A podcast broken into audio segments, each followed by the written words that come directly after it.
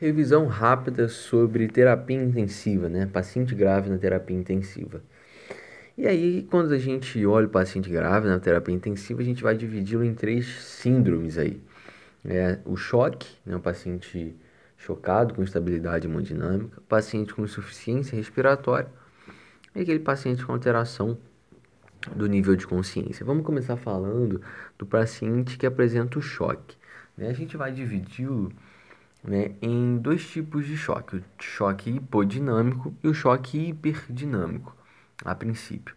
O que é o choque hipodinâmico? A gente vai estar sempre avaliando o débito cardíaco e resistência vascular periférica para estar falando se ele é hipo ou hiperdinâmico. Em que o débito cardíaco fala a favor aí, né, da bomba e do volume, ou seja, do coração e do volume circulante, e a resistência vascular periférica fala aí né, em relação às arteríolas. E aí, o choque hipodinâmico é aquele choque em que o paciente tem um baixo débito cardíaco e uma resistência vascular é, periférica aumentada para estar tá compensando essa situação. Né? E aí a gente tem os três grandes exemplos, que é o choque hipovolêmico, né, que a gente tem baixa de volume, por isso que o débito cai, o choque cardiogênico e obstrutivo, né, em que a gente tem aí mais uma falha na bomba, né? E, e aí, por, por consequência disso, o débito cardíaco também vai cair. Para compensar, acaba que a resistência vascular periférica sistêmica aí acaba aumentando. Começando aqui né, a falar do choque hipovolêmico. O choque hipovolêmico a gente vai e a gente vai avaliar sempre duas pressões para a gente ajudar a definir. Pressão venosa central. A pressão venosa central ela me fala é, sobre o átrio direito né? E aí a gente vê a questão ali mais de volemia até e a PCAP ou PAOP, né, que seria a pressão capilar pulmonar. E ele me fala ali a favor mais do átrio esquerdo, né? Avalia talvez uma sobrecarga, uma congestão. Beleza, então vamos lá. Então no choque hipodinâmico, hipovolêmico. Hipovolêmico né, a gente vai ter o que? Todas as pressões baixas. Então, PVC baixo e PCAP baixo. A gente trata hipovolêmico repondo volume, né, seja cristalóide aí, de preferência, claro, iniciar cristalóide, mas se necessário fazer uma transfusão e tudo mais. É, e aí, em relação ao cardiogênico e obstrutivo. O cardiogênico, a gente vai ter o que? A gente vai ter tanto uma PVC quanto uma PCAP aumentada né? Enquanto no choque obstrutivo a gente vai ter uma PVC aumentada, pensando aí, por exemplo, num TEP, né, em que o problema está do pulmão para trás. Né? Então a PVC aumentada, que a gente está olhando o átrio direito, mas a PCAP vai estar tá normal. Né? Por quê? Porque a gente vai estar tá olhando ali o átrio esquerdo, que ali, depois que passou o pulmão, não tem mais problema nenhum. Pensando assim desse jeito, né? É, e aí, como é que a gente costuma tratar né, o choque cardiogênico, por exemplo?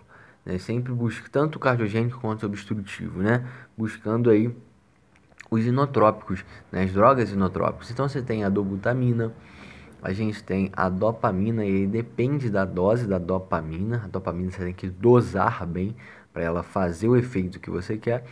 Então se você quer um efeito inotrópico, você usa a, a dose de 3 a 10 microgramas quilo minuto, tá? A gente tem a miurinona também, uma droga muito boa, a levosimedana também, né? Então são opções aí de inotrópicos. É... E aí agora, falando do choque é, hiperdinâmico, ou seja, onde a gente tem um débito cardíaco aumentado e uma resistência vascular periférica reduzida, a gente tem um grande exemplo que é o choque séptico, né? O choque séptico esse em que a gente tem uma estratificação de risco ali à beira-leito, que a gente faz através do Quicksolfa. O Quicksolfa ele vai avaliar três coisas, tá? Ele vai avaliar a frequência respiratória, ele vai avaliar é, a pressão arterial sistólica e vai estar tá avaliando também o Glasgow desse paciente, o nível de consciência. Então, quando que a gente fala assim, ó, esse paciente pode estar abrindo quadro de sepsis? Quando a gente tem maior ou igual a dois desses três critérios. E o ponto de corte é o seguinte: frequência respiratória maior que 22, pressão arterial sistólica menor do que 100 e Glasgow menor do que 15, tá? É, e aí, né, depois aí do choque do quick sulfa, a gente faz uma outra classificação que é através do sulfa propriamente dito e também que vai é, é, fortalecer ainda mais essa suspeita do diagnóstico da sepse, tá? E aí é a mesma coisa, maior ou igual a 2, né, dos critérios lá. E quais são os scores de sulfa, né? Então, um grande preditor da sepse. A gente avalia o sangue, né? Então, seja plaqueta principalmente. Sistema nervoso central, então Glasgow, a gente faz o Glasgow desse paciente. Oxigênio? Então a relação PF aí fala muito a favor, né? É, é, ajuda a gente nessa triagem aí. O fígado, né? Então a gente avalia bilirrubina desse paciente. Arterial pressure, ou seja, pressão arterial desse paciente, a gente olha PAM sempre. E o, a anúria, né? É, é fazendo mnemônico com sulfa, sendo que com dois S e dois A's, tá? E a anúria a gente olha a creatina, a creatina dele, a diurese, creatinina dele e a diurese desse paciente. É, e aí tudo bem, né? Então, frente a, a, essa, a esse paciente com suspeita de sepse, a gente vai estar tá olhando, a gente, como que a gente vai fazer a abordagem? A gente tem aquela abordagem de, da primeira hora, nessa né, da hora de ouro, em que você tem que fazer uma reposição volêmica é, vigorosa, né? Então a gente faz aí normalmente 30 ml por quilo em 3 horas, tá? É, você vai estar tá colhendo as culturas, então hemocultura e de pontos que possivelmente possa estar tá infectando esse paciente. Você vai colher lactato nessa primeira hora, né? Porque você vai comparar o lactato, porque o lactato te fala a favor de perfusão. Quando o paciente está hipoperfundindo, a gente tem aumento desse lactato né? E iniciar antibiótico de um amplo espectro, tá bom? É, a questão do vasopressor você pode iniciar também nessa primeira hora, se você vê que o paciente não está respondendo, sempre objetivando uma PAM aí maior ou igual a 65 milímetros por minuto. Pacientes refratários, tá? Você pode começar a pensar aí em fazer uma hidrocortisona, pensando ali que a, a supra renal dele não está dando conta desse quadro né, e dessa resposta aí é, à inflamação, então você pode ajudar com uma hidrocortisona, faz aí 200 miligramas por dia, tá, por 5 a 7 dias, para ver se esse paciente vai apresentar uma melhora. E outras medidas, claro, transfusão, se a hemoglobina desse cara tiver menor ou igual a 7, agudamente, né? Uma dobutamina, se débito cardíaco baixo, enfim, avaliar o paciente como é, um todo, tá? E só um conceito aqui, o conceito de choque séptico é o que? Quando o paciente precisa de vasopressor para elevar a PAM, então, ou seja, ele precisa de vasopressor para manter aquela PAM maior ou igual a 65, com lactato maior do que 2, mesmo após reanimação volêmica, tá? Essa é a definição do choque séptico. E ainda falando de choque, a gente tem uma classificação de choque. A gente classifica, classifica ele em grau 1, grau 2, grau 3 e grau 4. Em que a gente vai estar tá olhando, né, é, basicamente, para diferenciar rápido pressão, frequência cardíaca, frequência respiratória.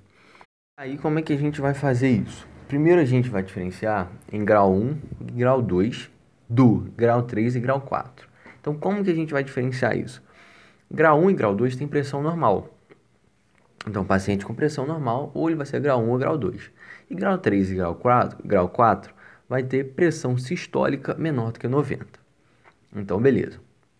Mas entre o grau 1 e grau 2, que a pressão está normal, como que a gente vai diferenciar? Né? A gente vai olhar a frequência respiratória e a frequência cardíaca. O grau 1 vai ter o quê? Frequência cardíaca e frequência respiratória normal. O grau 2 vai ter um pouco aumentado. Então, frequência respiratória entre 20 e 30 e frequência cardíaca entre 100 a 120. Beleza. Agora, aquele paciente com a pressão arterial sistólica menor do que 90, você vai falar ou é grau 3 ou é grau 4. E como que vai seguir com essa diferenciação entre grau 3 e grau 4? Mesma coisa. Você vai olhar a frequência cardíaca e a frequência respiratória desse paciente. Só que, sabendo que o grau 4, a gente brinca que é a regra dos 4. Ou seja, grau 4, a perda sanguínea mais do que 40%, a frequência respiratória é acima de 40 e a frequência cardíaca é acima de 140. Então, assim, você consegue diferenciar rápido aí a classificação desse choque. Tem outros, é, é, alguns outros é, critérios ali, né? Por exemplo, débito urinário, mais rápido ali para a prova, esses três conseguem diferenciar bem. E o tratamento é o seguinte: grau 1, grau 2, você só faz cristalóide, que está legal. E no grau 3 e grau 4, provavelmente vai necessitar também de transfusão de sangue, além de cristalóide. Então, beleza. Assim a gente encerra a parte do choque. Agora a gente vai falar da parte de alteração do nível de consciência. A gente tem várias tabelas que, que avaliam isso, mas a clássica mesmo é a Glasgow, né, que a gente tem ali né, o, o, questão da abertura ocular valendo 4 pontos, da fala valendo 5 pontos e da motora valendo 6 pontos. Um Glasgow menor ou igual a 8 é igual a proteção de vias aéreas, né? Então você tem que provavelmente entubar esse paciente ou garantir de alguma outra maneira uma viária definitiva para esse paciente que consiga proteção, para esse paciente não estar tá bronco aspirando. Beleza, aí você foi lá, olhou, avaliou, tudo mais. O que, que a gente tem que fazer naquele paciente com alteração do nível de consciência, aquele paciente rebaixado? Você tem que localizar, né? Ou seja, o problema está no tronco ou está no córtex cerebral. E aí a gente vai fazer, você vai buscar os reflexos de tronco, que é o que? O reflexo fotomotor o reflexo córneo-palpebral, o reflexo óculo-vestibular e o reflexo óculo-cefálico. São quatro reflexos que é, é, me mostram se tem ou não lesão de tronco. São reflexos do tronco, tá?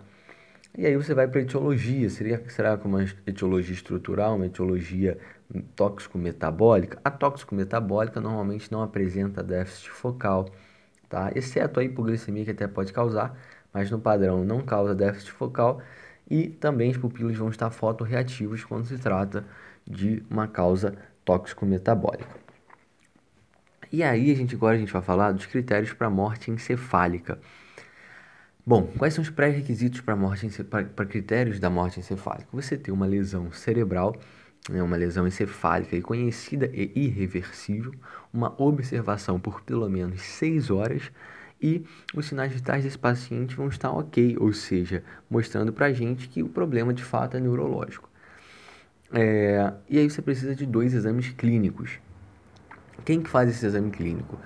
Pelo menos um desses exames tem que ser feito por um emergencista, ou um intensivista, ou um neurologista. O intervalo né, nas pessoas os adultos aí maiores de dois anos tem que ser de uma hora, tá? Então intervalo de uma hora entre os exames. E aí você vai avaliar o que? O coma e avaliar também a ausência dos reflexos é, é, de tronco, como a gente já conversou. E aí depois você parte para um teste da apneia. O que, que é o teste da apneia? Você vai lá, vai desligar tudo do paciente e a gente espera que, né, quando a gente aumenta o CO2, o nosso é, é cérebro dá o estímulo da respiração. Só que no paciente com morte encefálica ele não tem esse estímulo, ele perde esse estímulo. Então ele vai ter uma PCO2 maior do que 50 e respiração ausente. Né? Fala aí a favor, e aí a partir disso você pode partir para os exames complementares. Tá? Os exames complementares esse, né? arteriografia cerebral, angio-TC cerebral, eletroencefalograma, Doppler transcraniano, cintilografia cerebral, para estar tá confirmando aí essa morte encefálica. E é, um ponto aqui dentro dessa alteração do nível de consciência seria a hipertensão intracraniana, em que aquela clínica clássica de cefaleia, de vômito em jato, né, papiledema, paralisia do sexto par, porque a gente sabe que é o que passa mais superficial, ele acaba comprimindo, e aí, hipertensão intracraniana pode apresentar a famosa tríade de Cushing. O que, que é isso? É hipertensão, bradicardia e alteração da respiração, ou seja, alteração do ritmo respiratório. Tá? Tratamento de hipertensão intracraniana, cabeceira elevada, ajudar a drenar ali, manitol, salina hipertônica, né? Se for o caso de um tumor ou abscesso corticoide, ajuda. A hiperventilação transitória também ajuda, tá? Nesses casos aí. E aí, ok, falando das alterações de nível de consciência, agora a gente vai falar da insuficiência respiratória. Primeiro que a gente divide a insuficiência respiratória em tipo 1 e tipo 2. Tipo 1, o problema está lá no pulmão, né, digamos assim. Ou seja, tipo 1 ela é hipoxêmica, tá? E a tipo 2 ela é hipercapnica, ou seja, o problema está na ventilação. Então, falando aqui da tipo 2 rapidamente, quando que a gente é, é, define ela aí? Quando o paciente apresenta uma PaCO2 maior do que 50, né? E como eu falei, são distúrbios ventilatórios, são pacientes com miastenia graves, paciente depiocítico, paciente com asma. Acaba que faz essa insuficiência respiratória tipo 2, né? Retém CO2. E a hipoxêmica tipo 1, né? Quando a gente tem uma hipoxemia, a gente avalia normalmente através da relação PF, né? É, ou seja, é um distúrbio VQ que a gente fala, né? E pode ser também um gradiente alvéolo arterial maior ou igual a 10, maior ou igual a 15. Ou seja, isso fala o que para mim? Que no meu alvéolo eu tenho X de oxigênio, mas no, na minha artéria ali tá chegando menos ali do que isso. Né? Por quê? Porque o problema está ali no pulmão, o problema está ali na passagem do oxigênio. O que, que causa isso? Pneumonia, é, que mais? Edema agudo de pulmão, insuficiência cardíaca, síndrome do desconforto respiratório agudo. E aí, vamos abrir um parênteses aqui para falar da síndrome do desconforto respiratório agudo. É o que? É um edema agudo infeccioso. Ou seja, ali naquele alvéolos vai estar tá cheio de secreção infecciosa, de pus, seja lá o que for. Inclusive, é a principal causa de sepse, tá? Então, síndrome do desconforto respiratório agudo definição como se fosse um edema pulmonar inflamatório. O diagnóstico a gente consegue até dar mesmo né, com o mnemônico dessa SDRA, Síndrome de Desconforto Respiratório Agudo, que o S seria de 7 dias, né, então um aparecimento aí em 7 dias. O D de descartar é, origem uh, cardíaca, origem hipervolêmica, descartar outras causas em geral o R de raio-x, em que a gente vai observar um infiltrado bilateral, tá? Que não é derrame, nem é importante isso, nem, nem a telectasia ou nódulo. Ou seja, uma opacidade, um infiltrado bilateral. E A de alteração na relação PF, né, em que PF menor que 300 leve, menor ou igual a 300 leve, menor ou igual a 200 moderado, menor ou igual a 100 PF grave.